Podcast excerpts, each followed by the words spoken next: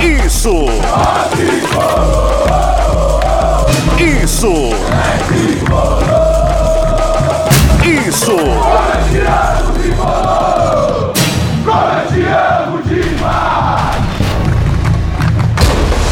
Isso é São Paulo! Isso é São Paulo!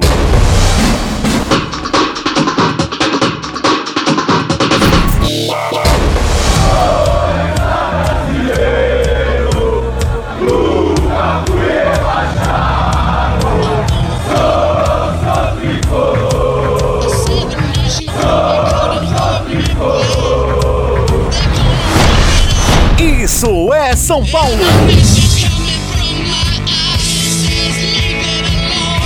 Chegamos começando agora o episódio número 10 do IESP, o podcast do Isso é São Paulo. Meu nome é Bruno Grossi, vocês já estão acostumados que a gente começa o nosso podcast aqui pedindo para vocês conferirem nossas redes sociais, arroba IESPOficial no Twitter e no Instagram, o nosso site www.issoespfc.com.br e claro, o nosso canal no YouTube dá para procurar com IESP, com Isso é São Paulo, mas não deixem de entrar lá, fazer inscrição, ativar o sininho para receber as notificações. Tem muito conteúdo legal, mas agora o papo é podcast. A gente está disponível nas principais plataformas de streaming e hoje estamos aqui mais uma vez para debater muito sobre o São Paulo e um assunto complexo.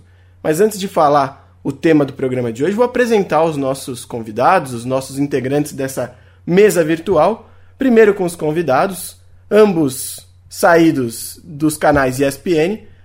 Hoje, Eduardo Afonso, que já participou as outras vezes aqui com a gente, e também André Plihal, cara que domina tudo sobre o São Paulo. Ele foi setorista do São Paulo por muito tempo, hoje é apresentador na ESPN e está aqui para bater um papo com a gente. Seja bem-vindo, Plihal. Opa, muito obrigado. Um abração ao, ao, quarteto que eu conheço também. Você falou do, do, Eduardo Afonso. Eduardo Afonso eu conheço já há 25 anos. Eu conheci o Edu em 95, ano que eu comecei a estagiar na Rádio Bandeirantes. O Edu já com alguma experiência como repórter, já rodadinho em rádio, mas como repórter esportivo já, já com alguns anos. E não me lembro se naquela época já cobria o São Paulo mas sempre muito ligado ao, ao tricolor do Morumbi. Prazerzaço estar participando do podcast com vocês, apesar da, da vida ainda curta, da pouca idade, já dá para dizer que eu sou é, ouvinte assíduo, frequente do podcast de vocês. O prazer é nosso, Edu. Seja bem-vindo mais uma vez, né? Agora você está mais em casa ainda, né? Boa, Grossi, valeu. Que prazer imenso estar com vocês mais uma vez em mais uma edição do podcast. O André realmente é, eu tinha entrado pouquíssimo tempo antes do André na Bandeirantes. É, já vinha como repórter, é verdade, mas ainda não cobria o São Paulo em 95. Eu vinha cobrir o São Paulo exatamente após um, um episódio que é muito marcante, assim, na década de 90 no, no CT, que foi o raio que atingiu o, o preparador físico, Altair Ramos. Ramos. É, e aí o Sabella, que era o setorista, por uma coincidência, não estava lá no dia do raio, a Bandeirantes ficou sem informação e aí eu fui alçado à condição de de repórter. Naquela época fazia mais Lusa, mais Juventus, mais. E um lateral chileno, um lateral chileno cabeludo, agora não me lembro o nome, foi quem salvou a vida do Altair, fez uma respiração boca a boca Isso. ali. O cara tinha a, a, técnica, tinha, deve ter feito algum curso de primeiros socorros e salvou o Altair realmente. É, é, escapou de um milagre o preparador físico do São Paulo. Era o Issassi? É isso. Não, não era o Issassi, não. Foi antes. Foi antes até o final do, do podcast a gente, a gente, a gente lembra o nome dele. Bom, e para fechar essa, essa mesa virtual aqui, nossos companheiros de sempre, os meus sócios no Isso é São Paulo, né? Começou em março, finzinho de março, já chegou aqui em junho, sobrevivendo bem, hein? Felipe Lucena, seja mais uma vez bem-vindo.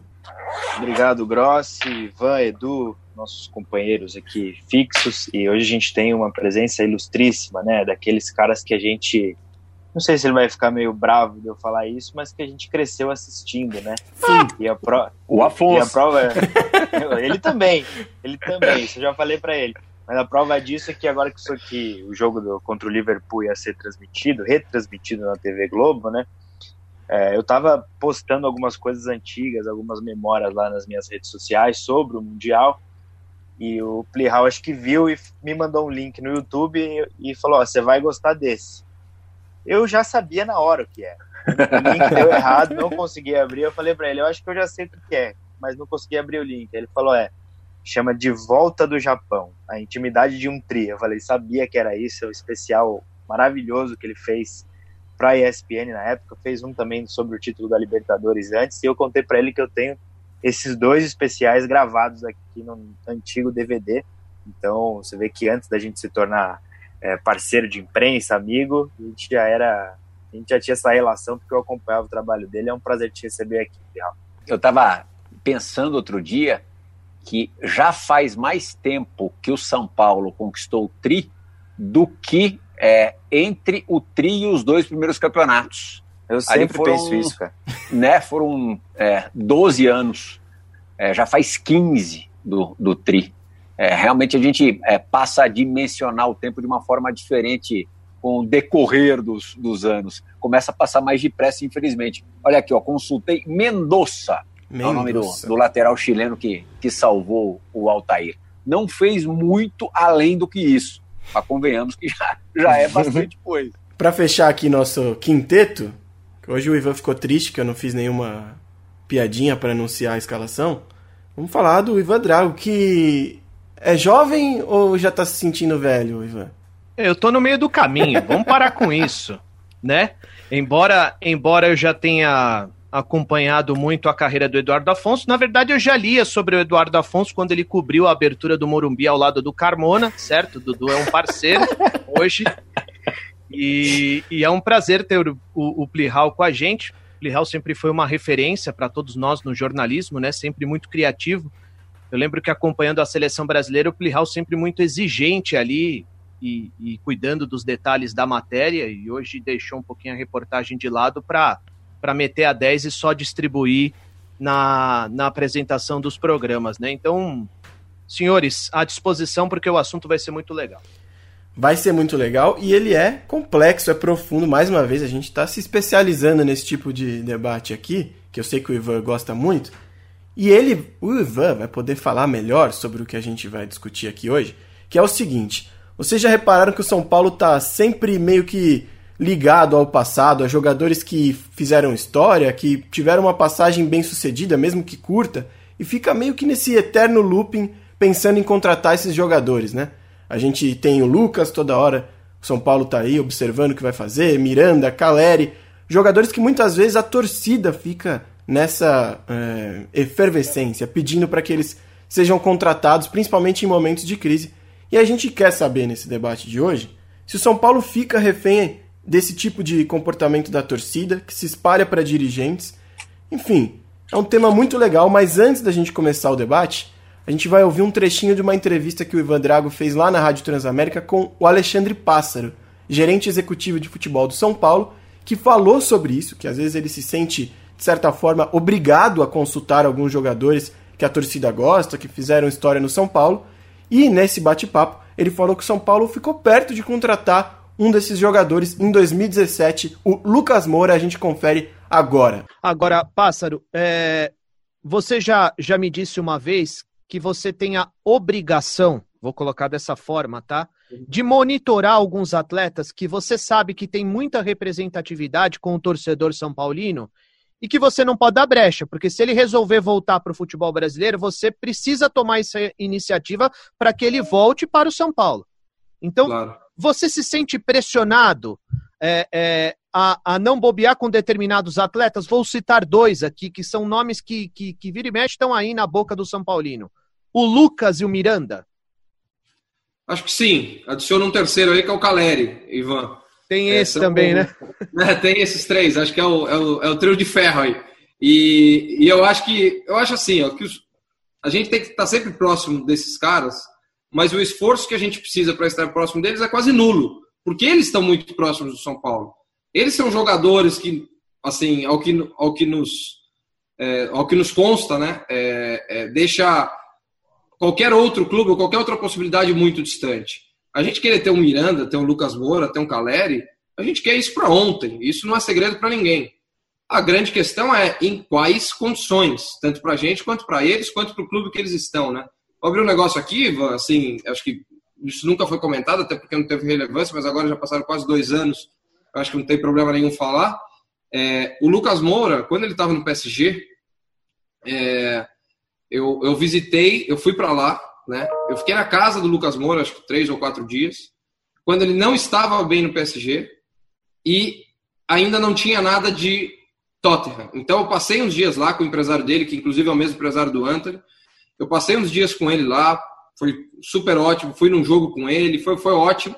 E eu apresentei para ele um projeto da volta dele para São Paulo naquela altura. Acho que, se eu não me engano, era final de 2017 também. É, e, pô, ele ficou. E, e, não era um projeto permanente, era um projeto parecido com aquele do Hernanes. Ou seja, uma volta rápida, talvez seis meses, um ano, é, para, enfim, tinha a Copa do Mundo no ano seguinte, tinha toda uma questão, um cenário que fazia sentido, caso ele não encontrasse nenhum projeto que, que deixasse ele feliz né, na, na, na Europa. Ele tinha muitas propostas de muitos clubes, mas nenhum ainda tinha chamado a atenção dele. E, pô, a conversa andou muito, eu falei com o pai dele, voltei para o Brasil, continuei falando, e ele foi para o Tottenham no dia 31 de janeiro, foi o último dia da janela. Eu realmente acredito que talvez se ele não tivesse ido para o Tottenham, a gente pudesse é, é, ter a, a, presença daquela pessoa maravilhosa, daquele jogador ainda mais, por um tempo conosco aqui. Então, essas coisas a gente sempre está a gente sempre está próximo é, para que a gente, lógico, não perca para nenhum outro concorrente aqui, mas eles também estão muito próximos da gente. Então, é uma, é uma troca, uma simbiose muito, muito bacana. Ivan, você que fez esse bate-papo com o Pássaro, você que teve a ideia dessa pergunta, muito boa pergunta, inclusive, quando a gente estava discutindo a pauta e você lançou esse tema aqui para o podcast, na hora a gente falou, não, vamos fazer sobre isso que eu acho que vai render bastante. Como que foi que, por é... que que você teve essa ideia e, enfim, como foi essa conversa com o Pássaro? Por conta do nosso último podcast, quando a gente discutiu o custo-benefício do Hernanes. Até que ponto a direção fica refém de determinados nomes por conta da torcida? E ele admitiu que realmente ele fica refém de alguns nomes. Então ele monitora a situação do Miranda. E aí eu pergunto: será que o Miranda, já em final de carreira, retornando do futebol chinês, poderia ainda produzir e entregar alguma coisa ao São Paulo? Ele citou o Lucas Moura. O Lucas Moura, obviamente, né, não é um atleta veterano. Então hoje, se ele voltasse para o São Paulo, ele poderia contribuir. Ainda mais em 2017. E ele também né? citou. É, exatamente.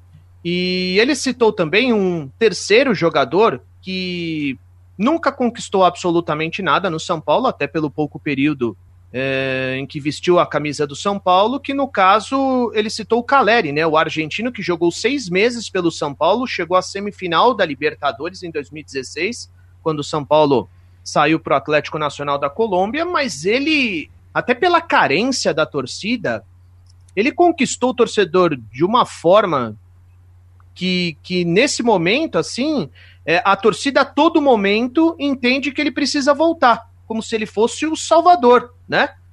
E, e o Pássaro admitiu, realmente ele, ele monitora o Miranda, o Lucas Moura e o Caleri. E ele se sente é, com essa obrigação, né? Porque ele entende que alguns atletas, se eles entenderem que, que eles vão voltar para o futebol brasileiro, o São Paulo precisa sair na frente. E ele citou também, no decorrer da entrevista, a questão do Cavani, onde ele deixa bem claro para mim que o Lugano só avisou o Cavani que se ele tiver vontade de voltar ao futebol sul-americano, o São Paulo está disposto a ouvi-lo. Então são nomes importantes, interessantes que o torcedor pede e, e, o São Paulo tem buscado aí algumas referências, jogadores que possam mudar o patamar da equipe, às vezes também para apagar um pouquinho o incêndio, né? A gente, tem, a gente tem visto esse tipo de ação por parte da diretoria do São Paulo. Mas eu acho que em determinados momentos o clube se sente refém e, e às vezes acaba extrapolando um limite para satisfazer o torcedor e, e, e, e, na verdade a gente observa depois que o ganho esportivo não é tudo aquilo que todos esperavam. É, isso aconteceu muito no São Paulo, que o Ivan falou ali, aquele detalhe de que ah, se for voltar para o Brasil, São Paulo se sente obrigado a, a, procurar esse jogador. Isso aconteceu no ano passado com o Pato, por exemplo. O Pato estava prestes a conseguir a rescisão na China, queria voltar para o Brasil. São Paulo, vendo que o Palmeiras poderia contratar o Pato, isso geraria um ruído, principalmente com a torcida São Paulo foi lá e fez loucuras para conseguir fechar com o Pato. Mas isso não é algo novo, né? E é isso que eu queria perguntar pro Edu, pro Plihal, que cobriram e cobrem o São Paulo há mais tempo, é, se eles lembram de outros momentos em que o São Paulo ficou preso a, essa, a esse sebastianismo quase. Um jogador que deu certo lá atrás que precisa voltar para apagar um incêndio. Bom, é, já aconteceu lá atrás, e mesmo num período de, de conquistas, de títulos, é, me lembro com o Miller, por exemplo. É, o Miller sai do São Paulo em 87, né? Depois de ter conquistado o Paulista de 85, o Brasileiro de 86 e o Paulista de 87. Enfim, já tinha escrito uma história bacana no, no clube. O Miller sai para a Itália, vai bem no Torino e volta para o São Paulo em 91, é, jogando muito bem, até com novas características. Né? O Miller, aliás, é o, é o jogador dos que eu me lembro assim que, que passou por uma uma mutação assim mais radical. Ele começou jogando pelo lado direito, explosão, não era um jogador cerebral, muito longe disso. Volta em 91 atuando mais pelo lado esquerdo, dando dois toques na bola. E depois, cinco anos mais tarde, em 96, no Palmeiras, ele dava um toque só na bola. E aí ele flutuava, é, não, não se limitava ao lado esquerdo, flutuava ali em todos os, os setores do, do ataque da, daquele time do Vanderlei Luxemburgo. Com o Miller, só não deu certo, porque teve uma terceira passagem, justamente quando ele sai do Palmeiras em 96, é, meio que abandona o time. É, na decisão da Copa do Brasil, o Miller não joga a final da Copa do Brasil contra o Cruzeiro, vai para o São Paulo e aí fica seis meses e, e não dá muito certo. O time não era grande coisa. É claro que também, e aí independentemente se o jogador passou pelo clube ou não, é, a circunstância é, dita muito as coisas. Porque o São Paulo não, não, não tem conseguido é, sucesso com os jogadores retornando e com os jogadores que jamais haviam pisado no clube, com novidades. Hoje, se a gente for fazer a proporção dos jogadores que chegam e dão certo, ela é negativa. Ela é, é como os cofres do clube, deficitários. Então, não sei se o problema são os jogadores, são, é, é, a volta dos jogadores, essa coisa maluca tal. O Caleri também eu acho é, meio injustificável, apesar dele ter jogado bem. O Caleri é um, é um centroavante, vai, sendo bondoso, nota 7. Ele não, não é, ele não, ele não engraxa a chuteira do Luiz Fabiano, por exemplo, que já foi tantas vezes contestado, é, muitas vezes também pelo comportamento dele, é, que, que ficava, é, aí eu concordo, aquém do que, do que se esperava. É, aquém do que se esperava, não, porque depois de um tempo as pessoas já esperavam pelo pior. Mas eu acho que passa muito pelo, pelo momento do clube, assim, pelo momento negativo do clube. É, é, e aí é, é, difícil mesmo um jogador se encaixar. É, nesses três, eu acho o Lucas, nesse momento, é, muito improvável. eu escutei a resposta do Pássaro agora. Ali era uma situação de oportunidade, como eles gostam de dizer, porque era finalzinho de janela, tanto que o, o Lucas vai para o Tottenham no último dia da janela. Então ali, pô, não pintou ninguém, de repente o cara poderia ficar por seis meses, tal, que é outra coisa que, pô, eu discuto muito. Deu certo com o Hernanes, até certo ponto deu certo com o Kaká em 2014, mas na maioria das... E assim, eu acho que o, o, o gosto para o torcedor, o sabor, também é meio indigesto, mesmo com o cara jogando porque parece que o cara está chegando já indo embora, você já está contando os dias para o cara ir embora. É, é, difícil, mesmo o cara já tendo raízes no clube, você é, seguir ali com, com a mesma identificação, sabendo que dali a, a dois, três meses o cara vai se mandar. Então, quer dizer, é outro, outro, uma, uma outra dificuldade. O Miranda, eu acho que o Miranda ainda dá um caldo. Estava é, jogando em, em alto nível até um ano e meio, dois atrás jogou a Copa do Mundo como, como titular, fez uma boa Copa, e, se por, e o São Paulo tem um número pequeno de, de zagueiros. Né? O São Paulo tem é, dois ótimos zagueiros, é, os titulares, o Arboleda e o, e o Bruno, é, o Anderson irregular, bons jogos e outros nem tanto, e a gente, e a gente, os mais jovens, a gente não sabe como é que vão se, vão se portar. Acho que o Miranda seria bem-vindo, e acho que para daqui a um ano, né, o contrato dele vence no meio de 2021, acho que é viável. Não vai ser barato, mas, mas é viável. E o Caleri eu acho numa boa. É, tudo bem, seria titular provavelmente no São Paulo hoje, mas eu não sei se eu faria um esforço é, além do que o São Paulo nesse momento é, deva pensar do ponto de vista financeiro para trazer esse jogador. Você vê, ele, ele foi no West Ham, mais ou menos. Foi, está no espanhol, tem ali, tem outro dia ele fez três gols, tal, mas tem um número de, de, de gols, o aproveitamento, do, aproveitamento dele de gols não, não, não, não chama atenção, muito pelo contrário. Não sei. Eu, assim, eu, acho eu desconfio ainda do Calério. Talvez tenha é, aqueles seis meses tenham sido acima do que, do que ele, num prazo maior, mais longevo, conseguisse manter. Eu acho.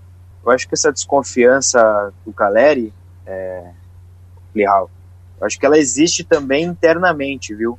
Porque nunca houve, desde que o Caleri saiu, um movimento concreto do São Paulo para trazer ele de volta apesar desse monitoramento, apesar do Pássaro manter contato com ele, o São Paulo nunca pensou em gastar o dinheiro que gastou, por exemplo, para trazer o Pablo, para ser a grande referência do ataque em 2019, e até para trazer o Pato depois, é, para contratar o Caleri.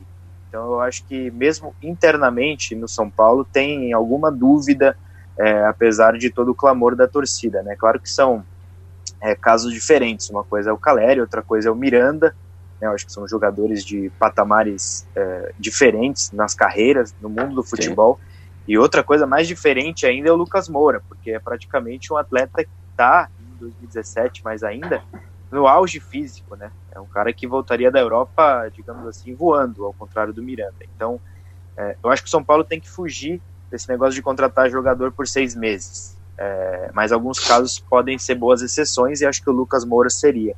A gente pode até discutir isso mais para frente, porque outros jogadores vieram por seis meses eh, e não deram certo, ou deram certo, só que depois deixaram um vazio muito grande no time. E Felipe, isso o, acabou o Lucas, pior. O Lucas se valorizou de novo, né? Porque Exato. ele, está é, bem no, no, Tottenham, né? Então acho que ele ainda tem mercado bom na Europa por, por alguns bons anos. Não sei se voltaria agora. É, ali no, no, PSG ele já estava esquecidão, apesar de que a última temporada dele no PSG não foi ruim. Mas, pô, o cara agora numa semifinal de Champions fez três gols na temporada passada. Quer dizer, o nome dele voltou a ter um pouco mais de força no, na Europa, né? E ele precisa ter muita vontade de jogar aqui, né? Porque o São Paulo não vai ter dinheiro para competir com clubes europeus, é, estando o Lucas em alta, né? Porque teria que comprá-lo. Tottenham não vai querer emprestá-lo com ele sendo titular Sim. do time. E aí não tem menor condição. Embora o, o, a gente fale aí sobre os três nomes, eu queria voltar um pouquinho também essa, essa, essa questão do São Paulo repatriar ídolos. O André lembrou bem o Miller. É, o Miller o Miller foi um jogador que voltou e conquistou bastante. A gente vê um pouquinho mais para frente. O Luiz Fabiano foi um jogador que voltou, e embora não tenha participado da final da Copa Sul-Americana, do segundo jogo, que estava cumprindo é, uma, uma suspensão pela expulsão no primeiro jogo, o Luiz Fabiano sempre teve um apego, um, uma ligação, uma química com a torcida do São Paulo que valeu a pena trazê-lo de volta por vários motivos. É, o Kaká já veio num final de carreira, mas com um nome monstruoso. Mas se a gente for aí, são casos muito específicos de jogadores muito acima, muito acima da média. A gente falou de pô, Miller, é, é, o Raí, o, o, o Kaká, o Luiz Fabiano, muito acima da média. Só que essa, a diretoria do São Paulo, a, a anterior, comandada pelo Aidar, resolveu entrar numas de competir com os grandes. Então fez aquela loucura de trazer o Wesley, Allan Kardec para machucar o Palmeiras, para não sei o quê, que tinha birra com o presidente. Quando o Leco assume, o Leco é, é, é um presidente passional. Né? Ele, os, os caras vão na sala dele e berram na orelha dele, os caras que apoiam, apoiam ele, e ele se rende facilmente a qualquer tipo de grito. E foi assim que ele trouxe o Lugano. É, o Ivan está aqui comigo. O Ivan vai lembrar de uma conversa que eu e ele tivemos com o Lugano. No final do contrato do Lugano, a gente ficou mais de uma hora conversando, assim, num off total, com o Lugano. Por aquela conversa, a gente nunca podia imaginar que o Lugano fosse um dia voltar a trabalhar com o Leco, mesmo que não fosse dentro de campo, por aquela conversa. Mas ele voltou, porque o Leco vai lá, os caras vão na orelha dele. Como outros jogadores, o Hernanes voltou porque o Leco foi pressionado. O Leco é o sistema seguinte: uma decepção para não ser mais vaiado, mais xingado, mais chamado de pior presidente da história, ele vai lá numa grande decepção e traz um jogador que já passou pelo São Paulo e fez sucesso. E não importa muito se esse jogador vai fazer o mesmo sucesso que já fez ou não. O importante é calar a torcida. O importante é que o nome dele de, saia das críticas e entre o nome do jogador contratado. Isso é muito preocupante. Eu acho que isso é um dos motivos, inclusive, do atual desgaste econômico do São Paulo. A gente debateu muito o custo-benefício do Hernanes, a gente poderia debater alguns custos-benefícios aqui de jogadores que voltaram, colocando em pauta assim muito cruamente o que eles ganharam na volta de dinheiro e o que eles trouxeram de títulos para o clube e ver se valeu a pena. E isso está acontecendo também no departamento de futebol num todo. O Raí é ex-ídolo, o Lugano é ex-ídolo, o Ricardo Rocha, que passou recentemente, é ex-ídolo, fala-se no Kaká amanhã para assumir, enfim, todos ex-ídolos. Por quê? Porque era uma época tão vitoriosa de São Paulo, que o torcedor era tão contente, que agora os caras tentam tampar o sol com a peneira, trazendo esses caras numa outra situação. É, o Leco caminha para ser o, o, presidente mais populista e mais impopular, né? Ele conseguiu essa, é, essa proeza de, de fazer um monte de medida baseada no, no, no desespero da torcida, no, na, na, paixão, e mesmo assim conseguir sair com a imagem arranhada. É, o Edu citou aí o, os ídolos que se posicionaram na diretoria, ou no caso do Rogério como técnico. O Leco colecionou muitos e, e vários deles saíram com a, com a imagem arranhada ou com atrito dentro é, do São Paulo. A gente teve o Pintado que saiu com problemas de relacionamento. O Rogério nem se fala, né? O Rogério com o Leco, pelo amor de Deus, mais, muito mais do que esses pequenos entreveros que o Leco tinha com o Lugano e que de fato quase ameaçaram o Lugano de terminar a carreira no São Paulo e de começar a carreira como dirigente no São Paulo. Então, o Leco muitas vezes buscou escudo nessas grandes figuras. E aí, acho que dá para a gente passar por uma próxima etapa da discussão. Deixa eu só acrescentar uma coisa, mas a gente não pode esquecer que tudo isso é reflexo da fila. Ah, sim. Porque a direção realmente, a direção realmente fica refém dessa situação, porque ela já não tem tranquilidade para trabalhar. Eu estou me colocando no lugar deles também, tá? Ela já não tem tranquilidade para trabalhar porque o time não conquista absolutamente nada e ela está sempre em descrédito com o torcedor. Se um jogador como esse resolve voltar para o futebol brasileiro e vai jogar num rival, a situação fica ainda mais complicada. E essa questão também a gente leva para as finanças. Porque vocês já perceberam que nenhum desses atletas com tanta representatividade com o torcedor, mesmo em final de carreira, eles chegam para o São Paulo de uma maneira viável? São sempre cifras absurdas. Por quê? Porque a diretoria já está nas cordas, certo? Então, obviamente, que esses empresários também se aproveitam dessa situação. Porque eles sabem que o São Paulo precisa contratá-lo. Então, assim, o atleta já fica muito mais caro do que ele já é. Justamente para ele não parar em outro lugar. Então, muita gente se aproveita dessa situação. E ela não consegue bater de frente com ninguém porque o São Paulo está na fila. Se o time tivesse ganhando, qualquer jogador poderia retornar para o futebol brasileiro e ir para outro time que ninguém ia falar nada. Alguns, até de forma sentimental, podem falar um pouquinho de um caso específico como o do Lucas. Agora, se de repente o Caleri retorna para o futebol brasileiro, o São Paulo acaba de ser campeão e vai jogar no Corinthians, ninguém ia falar nada. O problema é a fila e nós e tudo é pautado com relação ao resultado né, nesse caso, do jeito que o São Paulo está hoje, ele é praticamente refém de todas as situações, porque a direção está em descrédito. Não esqueçamos, não esqueçamos de lembrar que na comissão técnica isso também aconteceu de alguma forma. Carlinhos Neves, seis meses, torcida pede Rosan toda hora, Rosan, que já, com todo respeito, um currículo maravilhoso, mas é um ex-profissional na área dele, não acrescentaria hoje nada. O São Paulo, que tem outros profissionais, Podemos citar o Cuca, técnico campeão que voltou agora. Enfim, isso, isso não é uma coisa só de dentro de campo, é fora de campo também. O saudosismo dos bons tempos, ele é tão grande que envolve até o fora de campo. Assim não voltar aquela coisa. Daqui a pouco vão pedir a volta do Tele de alguma forma. Vocês não lembram? Vocês não lembram de 2013, ali, quando o São Paulo estava na rabeira da, da tabela? É, primeiro autor e durou pouquíssimos jogos e depois emendou com, com o Murici Ramalho, que é, ajudou a, a, tirar o time da, da zona de rebaixamento. Até saiu bem, até fez um bom ano de 2014 e só caindo no início de 2015. O Murici é um caso à parte aí também, que voltou. E, aliás, o Murici tem várias idas e voltas, né? É, e até conseguir escrever o nome dele legal no clube também custou pra caramba. Eu estou dizendo como treinador. Como jogador, ele, ele, ele, enfim, cresceu no clube, tal, formado no clube e com uma história bonita é, desde sempre. Mas como treinador, ele teve que gramar muito, porque hoje só fica aquela coisa né, do folclore, o cara que era o auxiliar do Tele ali, mas, pô, até ele ser valorizado, eu me lembro que mesmo quando ele, ele retorna em 2006, que foi o período mais vencedor, ali a, a pavimentação do time tricampeão brasileiro, é, havia e o São Paulo ali vivia um momento bom porque 2005 foi um ano fantástico. Havia muita desconfiança em relação ao Murici, inclusive da torcida. Depois, claro que os títulos, como disse o Ivan, quando a bola entra ali, quando o time levanta uma tacinha, muda tudo. É, e quantos jogadores, acho que tirando o Raí, quantos jogadores têm duas passagens vitoriosíssimas pelo São Paulo?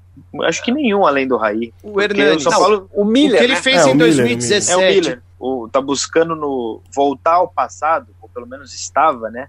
É, recorrendo a figuras do passado de uma maneira solta, sem que o processo em volta dessa figura fosse igual era naquela época, ou pelo menos parecido.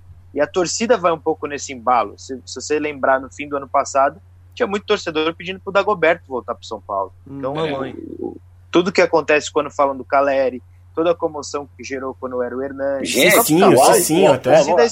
O Álvaro Pereira, o Álvaro Pereira, deu uma entrevista para o André Hernan na semana passada, ou retrasado, e lógico, pô, você acha que o cara não vai querer jogar no São Paulo? Onde que ele nem sei onde ele está agora, Cerro Portenho, não sei. É lógico que ele vai querer jogar no São Paulo. Acho que não está mais no Cerro Portenho. Acho né? que ele voltou pro Nacional é... e não estava jogando, acho que está machucado. É, o, o, Álvaro Pereira é, na minha modestíssima opinião, é muito pior do que o Reinaldo, por exemplo. Ah, muito. Sim, muito pior. Com certeza.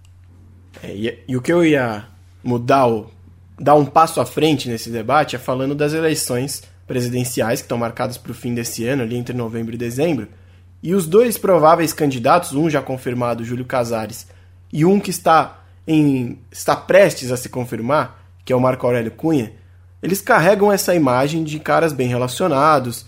É...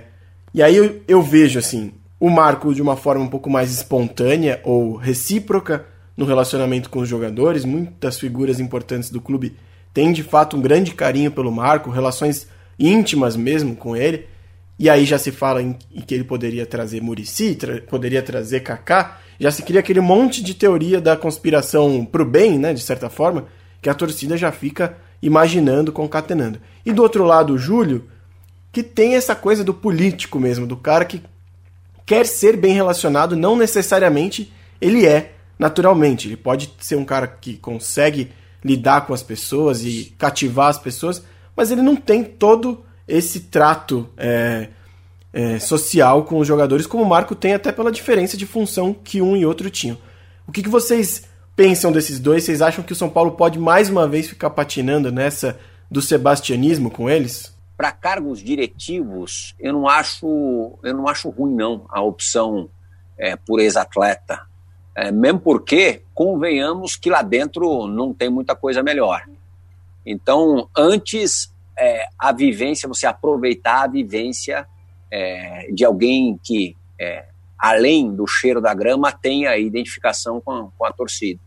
E, e, e, vai ter essa, esse mesmo, essa mesma abertura que você acabou de, de citar, que o Marco tem com, com jogadores, com treinadores. É, quem jogou bola, quem fez sucesso no São Paulo, é, vai ter mais facilidade de ter do que é, qualquer cartola que pise lá no CT da Barra Funda.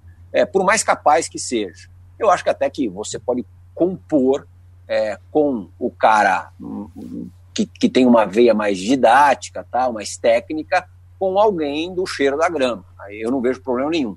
Eu imagino até que o Marco, imagine também um pouquinho em cima do que eu tenho conversado com ele, nem optaria por, por gerações mais recentes, Bruno. Eu acho que o Marco talvez voltasse anos 80, primeira metade, aquela geração de menudos, uma galera que está meio ausente do futebol, mas que eu acho que também teria mais facilidade de se, de se ambientar e até de, de entender o que está acontecendo, como é que a banda toca hoje em dia.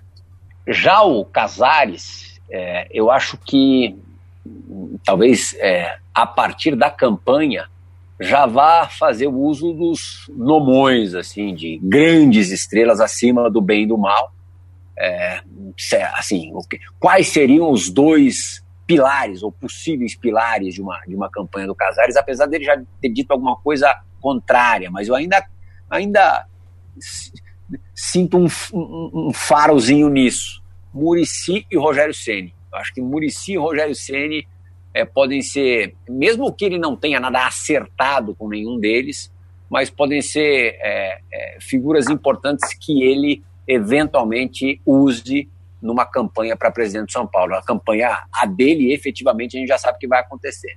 É, e aí a gente entra num ponto, inclusive sobre o Rogério, que é ver como esses candidatos vão agir com o Rogério depois de que a, depois da saída do Rogério ter sido basicamente motivada ou culminou por causa é, da sensação que ele tinha de que tinha sido usado pelo Leco durante a eleição, né? Então, como esses candidatos vão abordar o Rogério? Vai ser uma, um, um tema meio que delicado ali, porque eu imagino que o Rogério dessa vez não vai permitir que aproveitem a imagem dele como uma forma de bandeira política, né? Eu acho que isso vai, vai acontecer é, meio automaticamente, é, Bruno, e aí eu vou usar sim a experiência de futebol. Não estou aqui nem querendo rogar praga, muito menos menosprezando, a gente já falou do trabalho do Fernando Diniz, que eu considero bom. Ele começou titubeando e ficou bom. Mas o futebol é resultado. A gente não sabe o que vai acontecer até o final do ano. Será que vai emplacar o que a gente esperava do Fernando Diniz? Ou será que não? E hoje, qualquer técnico, com qualquer candidato a presidente e com qualquer presidente, exceção ao Leco, por motivos pessoais, que estiver balançando no São Paulo, o candidato natural vai ser o Rogério Ceni. Talvez não precise nem usar isso em campanha. Talvez se o time não tiver de acordo com a expectativa da torcida lá para setembro, outubro, novembro, às vésperas da eleição, isso seja algo que já esteja pulsando sem a necessidade do candidato. O candidato só vai pegar e abraçar a ideia que já vai estar no ar. O Rogério, com os trabalhos que tem feito, principalmente do Fortaleza nesse tempo todo, é, exceção feita a esse momento. O Leco, ele é candidato, é sombra para qualquer técnico de São Paulo. E aí o candidato pode até, de repente, esperar ver o que vai acontecer para não ter que com o Rogério usar a mesma estratégia que foi utilizada pelo Leco quando da sua, da sua eleição. É, eu acho muito positivo, né, você ter o Rogério Senna e o Murici, para citar os dois nomes aí que tiveram aí recentemente, ou não tão recentemente assim, alguma rusga com o Leco, é você ter as portas do clube abertas para esses caras. Mas você tem que ter também o discernimento de entender. Hoje, o Rogério Ceni é, tem lugar ali no São Paulo? Dá, dá para trocar o Fernando Diniz por ele hoje? Nesse momento não me parece uma decisão muito acertada. O que eu sei é que é triste, foi triste no fim do ano passado para o torcedor do São Paulo ver o Rogério Ceni ser cogitado em praticamente todos os clubes do Brasil, à exceção do Corinthians, do Palmeiras, do Santos e do São Paulo. É, isso é um grande absurdo. Um cara que é o maior ídolo da história do São Paulo, talvez. Aí né, tem a comparação com o Raí, mas o nome do Rogério Ceni ser cogitado em todos os lugares, menos no São Paulo. Até no Santos, vou falar, viu, que, que tinha gente no Santos que queria também, né? Verdade. É, mas do próprio Rogério, acho que partiu, ele, ele chegou a dizer que não, não iria, né? Não se sentiria muito à vontade nesses clubes. Não sei se ele incluiu o Santos, mas enfim, é bom ter a porta aberta para ele. Mas tanto ele quanto o Murici, ele só tem que voltar para o São Paulo quando houver realmente uma vaga aberta para eles. A gente até discutiu aqui em outros podcasts é, qual seria uma função para o Murici hoje? Tudo eu, bem, eu não é um vejo nenhuma. É um grande nome da história do São Paulo, uma figura que é difícil mesmo. por perto. Mas ele seria ali o que o Wagner Mancini tentou ser em 2019? Ele teria um perfil para ocupar uma vaga dessa? Ele, ele trabalharia junto com o Lugano? Como é que seria a relação dele com o treinador? Porque ele seria também uma sombra para qualquer treinador, mesmo que ele não seja mais treinador de futebol. Enfim, é, é delicado. Eu acho que é, ter os caras perto, ter as portas abertas para eles é ótimo, mas não é, tê-los como certeza de que eles voltam imediatamente a partir de 1 de janeiro pro, de 2021. Pela, pro Murici pela acho uma roubadaça, uma roubada, uma roubada, tá com a vida tranquila, é, é comentarista, vendo o jogo pra caramba, indo pra, pra estádio pra caramba, daqui a pouco vai voltar a, a a frequentar os estádios quando, quando a pandemia der uma, der uma tréguazinha. Acho, e assim, ele tem é, já um histórico médico complicado, mesmo que o desgaste não seja o mesmo de quem está à beira do campo, o cara que está envolvido ali na competição sofre, vai ser cobrado. Acho, acho que para o Murici é, seria um, uma grande bobagem se ele aceitasse voltar a trabalhar é, ali na, no outro lado do balcão, diretamente num, clube, brigando por coisas, por títulos. Acho que seria um tiro na água para ele. Não sei se para o São Paulo. Eu também tenho dificuldade, concordo com, com o, o Felipe, com o Bruno, tenho dificuldade de, de, de vê-lo numa, numa outra função que não a de técnico. Ele não é um cara que tem um tato dos mais apurados, ele não é um cara que gosta de. Porque assim, a, a função do Mancini é descascar um abacaxi por dia. Não sei se ainda mais a essa altura da, da vida, o Murici tem saco para isso, tem, sabe, tem saúde e paciência para isso. Acho, e assim, nem, nem, nem sei se ele tem tino para isso. O Murici é aquele, o, o, porra, é, o, é o olheiro ali, o cara que, que sabe, se conhece o jogador é, na, na primeira batida do cara na bola tal. Ele, ele tem muito desse, desse lado.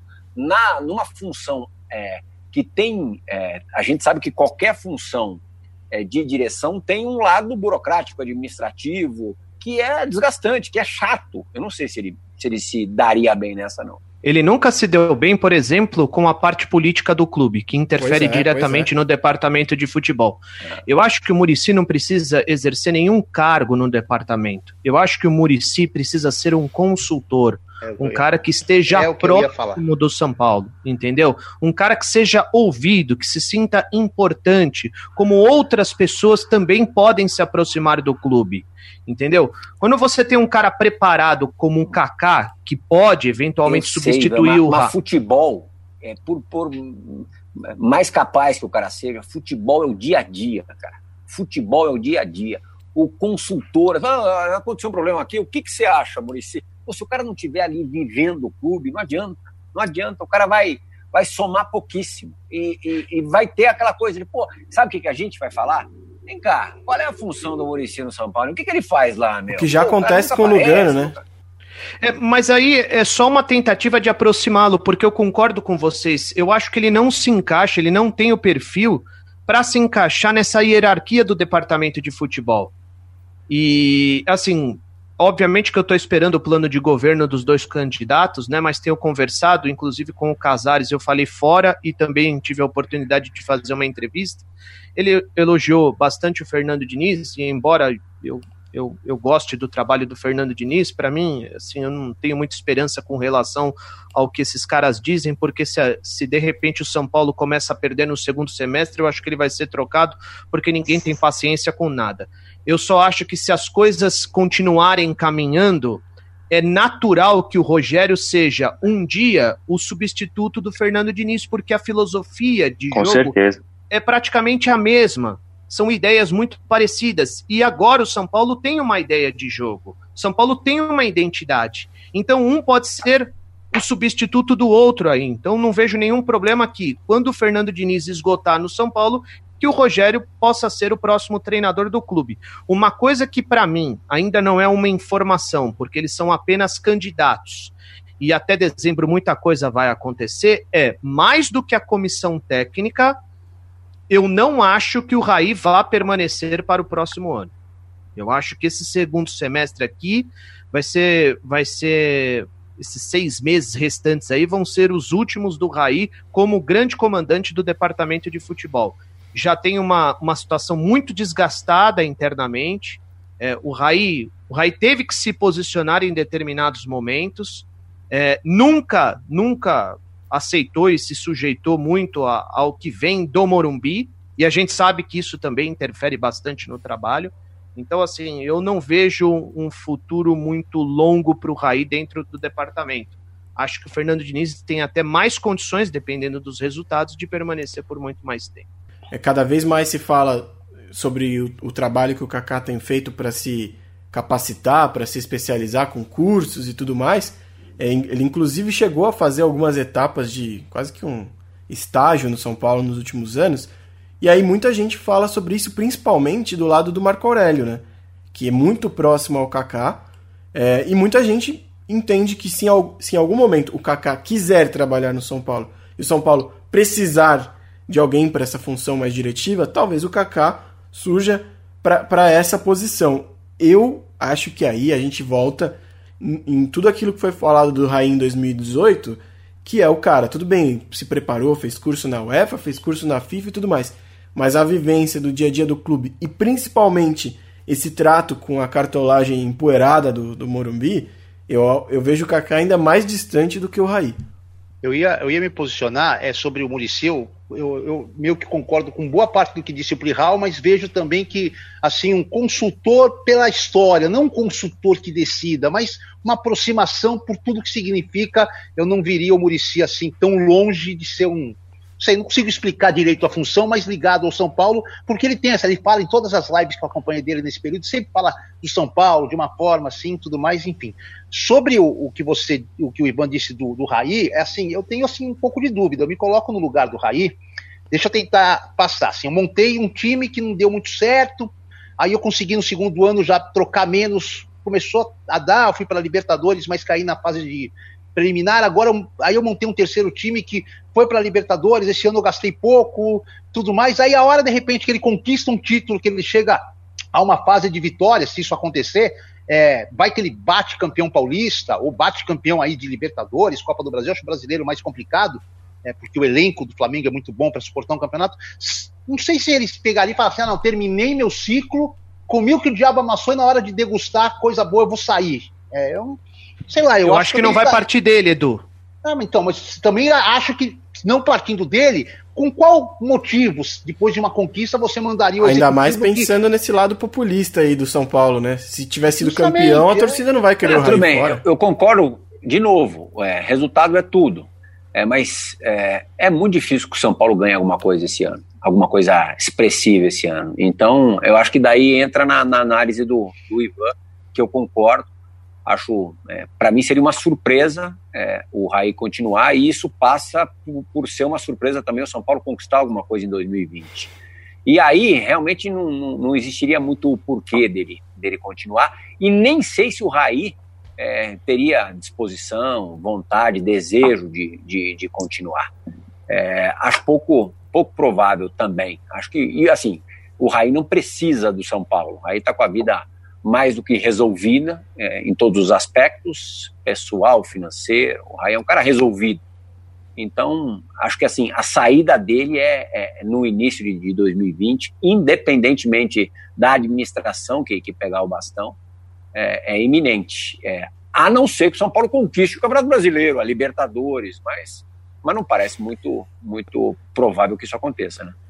E no caso de acontecer esse desmonte aí no departamento de futebol, acho que já muda um pouco de figura a situação do Murici, porque dependendo de quem assumir, pode ser importante ter uma figura como ele é, para ajudar né, nessa, nesse meio de campo ali, porque eu fiz aquela análise pensando na, na, estrutura de hoje. Você tem o Raí, que é, embora ídolo, é um profissional do mercado, você tem o Pássaro, que é um profissional do mercado, você tem o Lugano, que faz esse papel de ser o ex-jogador, o ídolo ali, que faça o meio de campo entre diretoria e jogadores, embora é, ele faça isso menos do que me parece que as pessoas esperavam dele. Né? Ele, ele, não gosta de fazer isso. Né? Ele não gosta de fazer isso, ele não se sente à vontade de fazer, fazendo isso.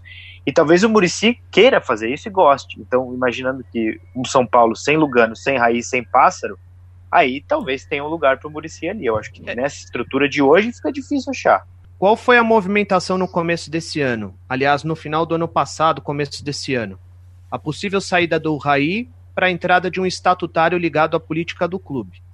É. Aí sim, se você vai tirar o Raí, vai colocar o Kaká que está se preparando, ou o Leonardo, enfim, nomes que sempre surgem aí, é uma coisa. Você está trocando um executivo preparado por outro e você só vai mudar a filosofia. Perfeito. Agora, para trazer lá o especialista em ventilador para simplesmente comandar o departamento. É verdade.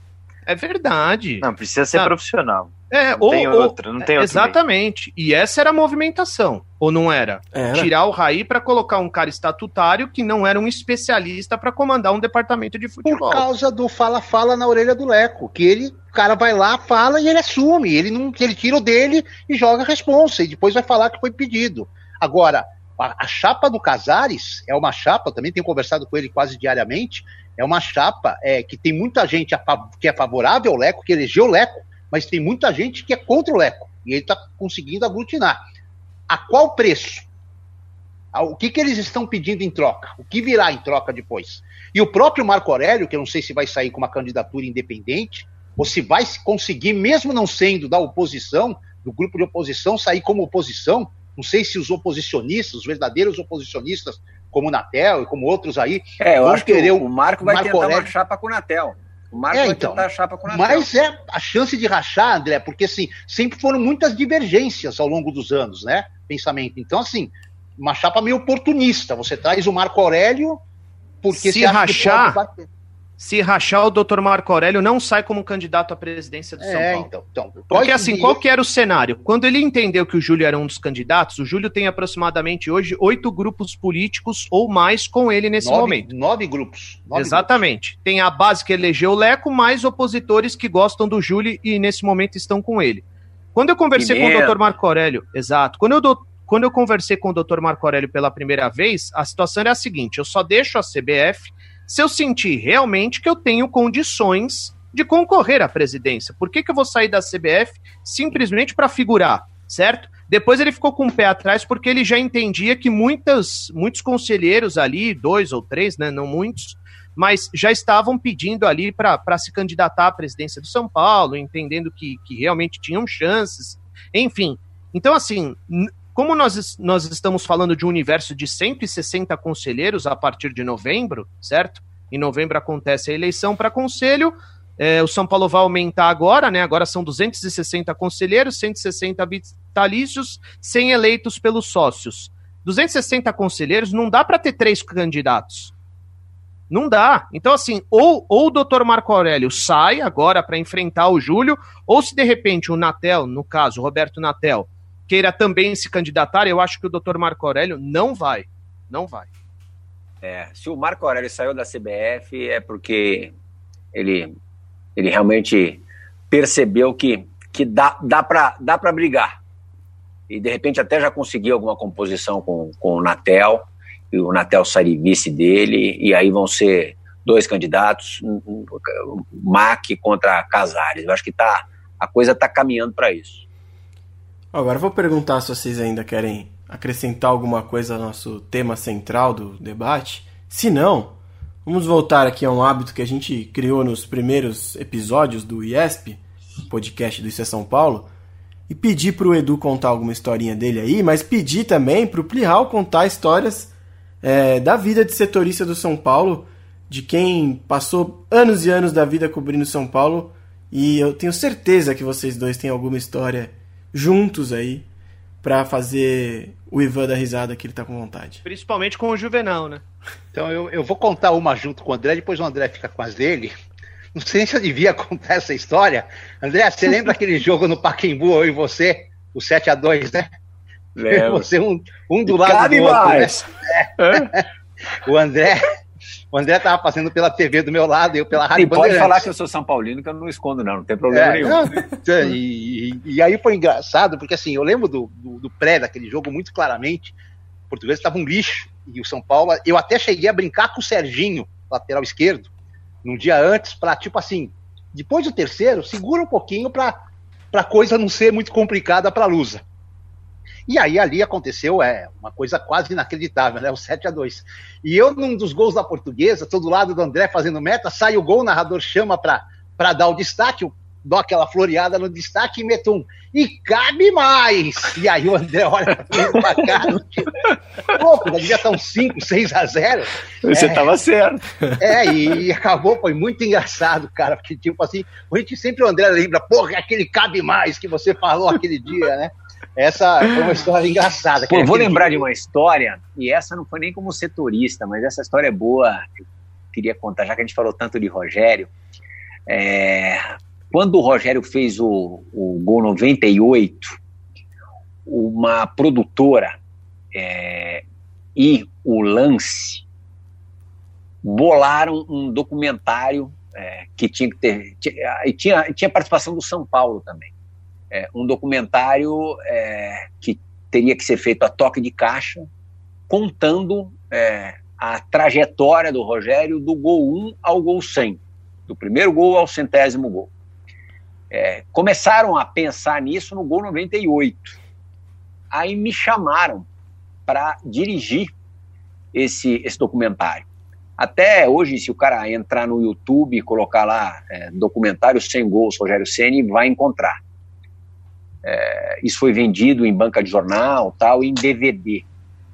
Não foi, não, não, não foi para o cinema, não entrou no circuito de, de cinema. E aí a, a, é, tem aquela história, né, né, Brunão, né, né, Felipe, que, pô, pode demorar dois gols, um goleiro pode demorar, mesmo o Rogério que tinha um aproveitamento ótimo, pode demorar uma semana, como pode demorar um ano. Às vezes o cara pega uma sequência ruim ali, o pé descalibrado. Então a gente não sabia se tinha muito ou pouco tempo para fazer. Eu tive uma coisa ali que é, cada vez menos nós jornalistas temos, que é a abertura total do clube. Eu tinha quatro, cinco, quatro equipes de filmagem para atuarem nos bastidores, vestiário, ônibus a caminho do estádio, é, enfim, praticamente livre acesso. Aí o Rogério fez no meio de semana o gol 99 numa derrota para o Paulista em Jundiaí. Algo incomum, porque quase sempre que o Rogério é, fazia, marcava, o São Paulo é, pelo menos empatava o jogo. Aconteceu pouquíssimas vezes de, de perder, umas duas vezes no máximo. Essa, essa tinha sido a primeira. O Rogério fechou com 131, né? Deve ter acontecido mais uma vez depois. Bom, aí já bateu o desespero, a gente já tinha gravado um material farto, já, já tinha um material substancial, mas, pô, era importante ter o, o, a, a, entrevista que iria permear esse, esse documentário antes dele fazer o centésimo gol, até para ele não se de, deixar se levar muito pela, pela emoção de como teria acontecido tal. Seria legal, assim, uma coisa mais neutra, na medida do possível, soft, assim, mais equilibrado. Bom, no sábado, isso foi no meio da semana, no sábado eu marquei da gente fazer essa entrevista no CT, véspera de São Paulo e Corinthians, o jogo da Arena Barueri. Aí eu passei, eu gravei a, a, a, a, entrevista com ele, sei lá, uma hora e meia, duas horas de papo, porque precisava perguntar muita coisa. É, e ainda passei o resto do dia, até umas seis horas da tarde, no CT. Ele experimentou a, a camisa que ele ia usar no dia seguinte, era uma camisa uma, confeccionada ali é, é, especial para o jogo, tal, especialmente para o jogo. E aí a gente bateu papo tal. E é engraçado, a gente muitas vezes, todos aqui já devem ter passado por isso, a gente é, tem mais ou menos a sensação de quando a coisa vai se dar, quando a coisa vai acontecer. E curioso, não, eu achava a, a, chance dele marcar o centésimo contra o Corinthians remotíssima. Tipo, o cara não vai fazer dois gols essa semana. Tá? A gente indo gravar lá mais por uma garantia do que qualquer outra coisa. E mesmo ele, ele não estava assim, animado. O São Paulo é, não vencia o Corinthians há muitos jogos, ia, ou, ou, foi o contrário, agora não me lembro. Talvez o São Paulo completou 10 jogos sem perder para o Corinthians. Eu não, não, me lembro que fase. Não, não, não ganhava mesmo. Hein? Não ganhava mesmo, é. né? Então era uma coisa difícil de, de rolar. Bom, longa história curta, no dia seguinte é, eu fui para Recife. Na época a ESPN transmitia a Copa do Brasil e a gente tinha um programa chamado O Brasil da Copa do Brasil, mostrar um pouquinho o entorno, tal, é, histórias engraçadas, curiosas de times que disputavam a Copa do Brasil. São Paulo iria enfrentar o Santa Cruz.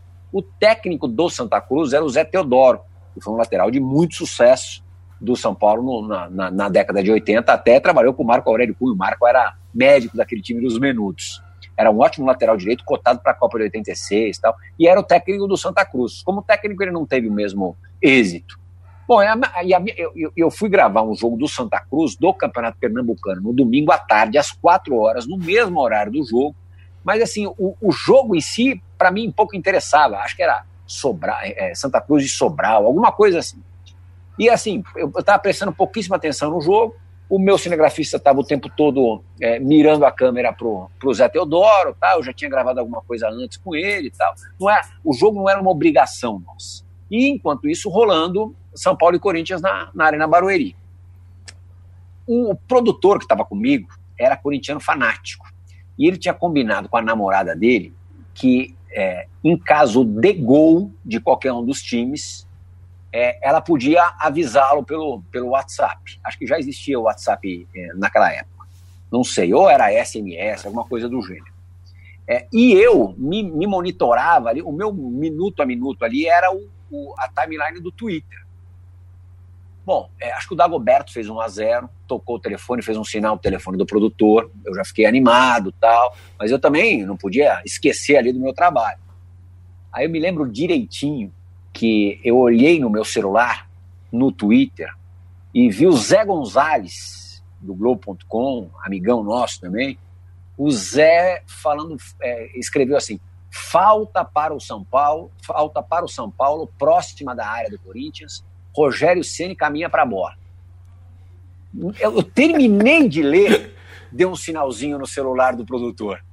Ali, ao contrário do que eu não tinha sentido, ao contrário da, do que aconteceu no, no, sábado, onde eu não sentia nada, não tinha sensação nenhuma, no toque no celular do produtor, eu tinha certeza absoluta que o Rogério tinha feito o gol. E aí eu tinha dois, dois motivos para vibrar. É, o São Paulinismo, lógico, e, pô, quer coisa melhor para o documentário do que um gol do Rogério Ceni contra o Corinthians? Era impossível, né? Era, era o script perfeito ali, o roteiro ideal. E eu parecia um alucinado atrás do gol, comemorando, atrás do gol do Arrudão. Ninguém entendia nada, porque no, no Santa Cruz e Sobral não estava acontecendo nada, o jogo estava uma porcaria. E eu lá comemorando, feito um doido. Era o centésimo gol do Rogério, que eu vibrei por, por duas razões bem distintas. Essa é uma boa história. Ô, Plihal, você falou do gol 99 em Jundiaí, eu tô aqui em Jundiaí, inclusive eu tava no Jaime Sintra nesse dia. É, uhum. um, um, primo meu de São Paulo veio pra cá, a gente foi assistir o jogo e, e foi engraçado porque é, a gente ficou na, na, torcida do Paulista de Jundiaí e o estádio inteiro, a hora que ele faz o gol, é, come, começou ali um, Todo mundo perguntando, contra quem é o próximo jogo mesmo? Puta, contra o Corinthians. Ah, certeza que ele vai fazer contra o Corinthians. Então rolou uma mobilização Olá, ali no estádio, mesmo perdendo aquele jogo. E aí, eu... eu acho que ele só perdeu fazendo gol esse jogo contra o Paulista e um jogo contra o Once Caldas na Libertadores de 2010. Ah, é verdade. Foi antes disso, Foi é verdade, antes. tem razão. Per perdeu um pro é. Grêmio também. Boa, boa. Então foram três. Isso. Tem uma é, derrota pro Grêmio, acho que 4 a 2 esse jogo em e o Rogério ainda foi... foi sorteado para o doping nesse jogo de Jundiaí, ainda ficou mais duas horas no vestiário depois. Foi o último jogo, se eu não tiver louco, foi o último jogo do São Paulo em Jundiaí. Ah, Porque provavelmente. Eu, eu, é, eu tava nesse jogo e fiquei esperando esse tempo todo aí que o Plihal falou que era comum esperar o Rogério Ceni, né? Já pela rádio Estadão, na verdade era foi engraçado, né? Porque foi a mudança, foi o jogo do Corinthians, foi a, o final de semana de estreia da mudança de saiu de Eldorado e ESPN, então o jogo do Jundiaí em Jundiaí foi pela Eldorado e ESPN e o jogo contra o Corinthians foi Estadão e ESPN. E esse mesmo sábado que você estava lá, André, eu precisava gravar uma, uma, uma chamadinha do Rogério, assim, tipo, ó, oh, acompanhe o clássico São Paulo e Corinthians em Barueri, na é. Eldorado, na Estadão e ESPN. Putz, eu cheguei lá no CT, nove da manhã ele foi gravar isso aí. Acho que antes da sua entrevista era é, duas e meia da tarde. Só tava lá eu esperando e você com Agora, a equipe. viu? Antes, eu não posso esquecer também que o, o Eduardo Afonso, é, ele falou da, da Rádio Eldorado, eu me lembrei, a Copa da África. Eduardo Afonso abandonou a, a, a equipe que cobria a seleção brasileira, que estava é, hospedada é, num, não vou falar muquifo, que é sacanagem, mas em, em acomodações difíceis, perto do, do, do hotel lá de golfe, do Golf Clube, onde o Brasil onde o Brasil estava hospedado e treinava pertinho, era tudo ali na, numa região bem, bem distante do centro de, de Joanesburgo. Eduardo Afonso ficou ali dois dias, três dias, depois, ó, se mandou, foi para um apartamento cinco estrelas que a, o grosso da equipe da ESPN ocupou durante a Copa. Nos abandonou na cara dura. Não, mas André, foi uma, um abandono de três dias por um motivo que eu ia fazer lá alguma coisa lá e tinha que fazer. Eu voltei, eu sofri todos os demais dias naquele lugar. Que, que tipo friaca. assim, para passar uma, uma. Pra vocês terem uma ideia, a internet era tão ruim que para passar um, um, um, um, trabalho de FTP, que era na época da rádio, não era nem imagem, era só áudio. Eu tinha que meia-noite, que é quando dava uma melhoradinha, ir para o centro daquele local, com um Nossa grau de temperatura, e ficar ali 40, 50 minutos rezando para não cair no meio do, da transferência o FTP. Nossa, como eu xinguei aquele lugar. E, e, e outra tinha coisa, água quente, tinha mais esse detalhe. E outra coisa, eu e o Eduardo Afonso também, né? Os dois de rádio, né? É, a gente sabia que o Rogério Ceni seria o último a sair do vestiário, né? Então a gente não queria que o Plihal chegasse no estádio de maneira nenhuma, né? Então a gente pensava, bom, o Plihal chegou, cara. Aí o Dudu falou, bom, você sabe, né? Tá frio, mas obviamente que o, que o Rogério vai sair depois de todo mundo e ele vai falar com o Plihal e nós vamos pegar uma carona com ele. E é. quantas vezes Quantas a gente vezes? pegou carona com o é. Plihal para conseguir Mas é, falar com o Rogério cer Era certeza que a gente ia falar quando o Plihal era Certeza. Era, era certeza. certeza que a gente ia falar. Mas então... às vezes tava um frio e a gente falava, é. será que ele vem hoje, Dudu? É, não sei, eu não vi a escala. Meu, tem uma muito boa. Você fala, pô, aqui eu vou contar. Eu não ia contar, mas vou contar teve. Pô, eu tenho uma, tinha uma relação muito. Tenho uma relação até hoje muito próxima com o Rogério, tal, fiz o livro dele e tal. Mas bem antes, tá? Pô, 97 ali e tal. E, e teve um São Paulo e Atlético Nacional da Colômbia, aquela eliminação nos pênaltis que o Kardec escorrega, lembra? 2014. Pro Atlético Nacional do Osório, na semifinal da Copa Sul-Americana. É, e ali era a última chance de, foi 14 ou 15? Foi 14, que ele achava que ia 14, se aposentar ah, é, é e desistiu. Exato. Isso. O Rogério achava que ali era a última chance dele conquistar um, um título. E aí também teve essa espera pelo Rogério tal, já, já ele, ele, tinha que fazer 500 coisas no vestiário, atender a 500, 500 torcedores ali na, na saída do, do saguão de imprensa, antigo saguão de imprensa. E aí eu fiquei, fiquei lá tal também para entrevistar. Aí eu, eu o entrevistei e, e, e, tem aquela. Daí ele, ele. Eu acho que eu, eu entrevistei com a galera, com todo mundo e tal. Aí ele. Ou, ou não, ou o Rogério não deu entrevista. Me, agora, agora eu me lembro que o Rogério. Alguém, alguém colocou o carro do Rogério atrás daquele portão de ferro. Já pertinho do gramado, ali, quase na escadinha de acesso ao, ao campo. Eu acho que eu lembro disso. Me, Aí o Rogério me chamou lá e assim, a concorrência estava aguardando lá fora. No, no, no, enfim, ali perto do portão 1 mesmo. Eu acho que o Rogério não deu entrevista nesse dia, mas ele falou: puta, cara, tô mal, não sei o quê. Ele falou: pô, pra onde você tá indo? Eu falei: pra TV, vou fechar a matéria tal. Ah, então vou te deixar lá. Eu falei: não, eu tô com a equipe aqui. Ele falou: não, libera os caras. Aí eu falei: galera, o Rogério vai me deixar lá na TV e tal. Aí eu sentei ali, no, no, entrei no carro dele e tal. E aí, pô, super antipático, né, cara? Me senti muito mal, de verdade, não é papo furado, não, de verdade. Eu saí, a galera toda esperando com os microfones, então ele não tinha falado. Eu saí, eu me lembro da, da expressão, não vou falar o nome do repórter, que é sacanagem pro cara, da expressão fala, do repórter fala. da concorrência, que ainda tá. a, a ESPN, o, o Sport Center já tinha acabado, tinha acabado, mas a, a concorrência ainda estava no, ainda tava no ar. Na hora que o cara, pô, o Rogério sai com o cara, com o carro, o, cinegrafista chega com a câmera no vidro, na hora que o cara, pô, me focaliza, eu olho pra cara do repórter e falo, putz grila. Eu lembro perfeitamente carro, desse episódio. Cara. Eu juro por Deus. Aí é sacanagem. É. Aí eu me lembro, assim, só pra fechar a mesma história, que é, o Rogério me deixou na, na porta da TV, o Amigão e o Antero estavam saindo do programa. E eles ficavam ali conversando na, na, na calçada, na frente da TV, 20 minutos, meia hora, não, é, um, é um hábito deles. Aí o Rogério se juntou. Na hora que eu apareci ali, o, o Antero e o amigão viram. O amigão levou, Rogério! Aí o Rogério já veio pra roda. Rogério, my friend! É, saímos de lá duas horas da manhã. Foi uma, uma, noite, apesar da derrota no São Paulo, inesquecível e até tem um, um, um viés positivo. Ó, você falou que o, que o Edu fugiu do, do, das, do hotel ruim. Vou falar que eu coloquei ele numa furada, viu, Plihal? Na minha primeira viagem da vida. É mesmo? É. Eu, a gente Como foi para Durante a Copa de 2014, o São Paulo ficou lá em Orlando treinando, porque os CTs estavam ocupados. E é. acho que foi só eu, o Edu e o Fabrício Crepaldi pelo, pelo Globo.com. E aí a gente tava conversando onde cada um ia ficar tal. O Fabrício ia ficar no hotel do São Paulo. E aí o Edu falou assim, ó, não fechei hotel ainda, qual que, qual que você pegou? Porque eu posso ficar no da Disney por causa da ESPN, mas se for algum mais perto do hotel de São Paulo, vale a pena. E aí, minha primeira viagem, o meu chefe na época, o Bulara, falou assim, ah, escolhe um hotel aí e manda pra gente. Olhei o mais perto lá, bandeira quality, falei, pô, hotel executivo, vambora, né? E fui, peguei e mandei pro Edu. Só que o Edu foi um dia antes que eu. Aí eu tava no, no, na fila do, do check-in em Guarulhos, ele me, me liga. Grossito, o hotel é uma merda. Uma merda. Hotel um cheiro louco, cara. Um cheiro horrível, era muito nojento. Nossa. Ele te preparou, pô. Sim. Não, e eu fiquei super constrangido. Pra se condicionar. Não tinha nem, Não, foi- fazia seis meses que eu conheci o Edu. Mas foi bom, foi bom. Foi uma viagem legal. A gente se divertiu e fez um baita trabalho lá, mesmo com Copa do Mundo e tudo Foi, mais. foi bem legal. O Muricy tava, Muricy tava louco naquele, naqueles dias lá. Nossa. Descobriu que a gente ia. Ele descobriu que a gente queria fazer matéria com os jogadores no dia de folga no parque.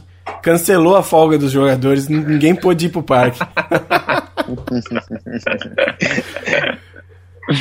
Bom, gente, o papo foi maravilhoso. A gente até passou um pouquinho do tempo aqui- aqui porque a conversa estava muito boa. Queria agradecer mais uma vez ao Plihal pela participação aqui, Pô, por ter conte aceitado sempre, o convite. sempre à disposição de vocês. portas estão vocês abertas. sabem que são muito especiais. Muito obrigado também ao Edu Afonso, mais uma vez aqui com a sua Boa. cadeira cativa. Obrigado. Valeu, André. Valeu, Ivan, Edu. Ivan Drago, você tá misterioso obrigado. hoje, hein? Tá com uma sombra no seu rosto aqui. É, eu, eu tô num local improvisado aqui, certo? Porque a dona da pensão é quem manda no espaço, certo? Então, eu tô aqui quietinho no meu cantinho. Mas foi um prazer mais uma vez. Muito obrigado, viu, Plihal, por ter participado com a gente. Prazer, Ivan. Tamo junto, rapaziada. Lucena, seu tchau, seu até logo e sua dica cultural. Faz tempo que você não deixa uma dica aqui de, de jogo antigo pra procurar. Ah, minha dica cultural não tem como ser outra, né? Já que o Playhouse citou aí, ó, vocês estão me vendo, quem tá nos ouvindo não está vendo, mas aqui, ó, DVD oficial do Centenário, Rogério Ceni, goleiro artilheiro. É, tá escrito aqui, ó, um DVD que nenhum outro torcedor de nenhum outro time do mundo poderá dizer que tem, a menos que ele tenha tido a sorte de nascer São Paulino. É o documentário que o Playhouse citou, direção dele sobre o centésimo gol do Rogério Ceni. Esse eu tenho também. Alguém me deu um amigo secreto do lance lá, porque ainda vendia na, na lojinha lá na entrada do lance, na finada, Lembra? Distribuição, distribuição do lance, É. produção Bossa Nova Filmes. na finada redação do lance lá de, da rua Bernardo Vrona, no bairro do Limão. Bom, é isso, pessoal. Mais uma vez, obrigado a quem está sempre acompanhando a gente aqui no IESP, o podcast do Isso é São Paulo. Obrigado a quem acompanhou pela primeira vez, para quem está chegando agora. Lembrando que a gente está no Twitter e no Instagram, no arroba IESP Oficial. Tem o site www.issoespfc.com.br e o nosso canal no YouTube. Dá para procurar como Isso é São Paulo, como IESP. Se inscreva no nosso canal, ative o sininho para receber as notificações e deixe seu like, seu comentário é, nos vídeos que a gente tem lá. Tem bastante material muito bom sobre o São Paulo. Até a próxima, pessoal. Tchau!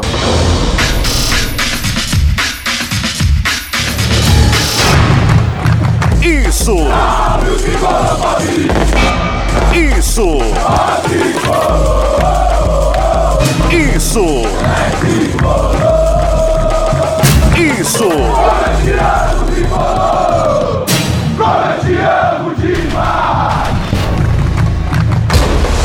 Isso é São Paulo! Isso é São Paulo!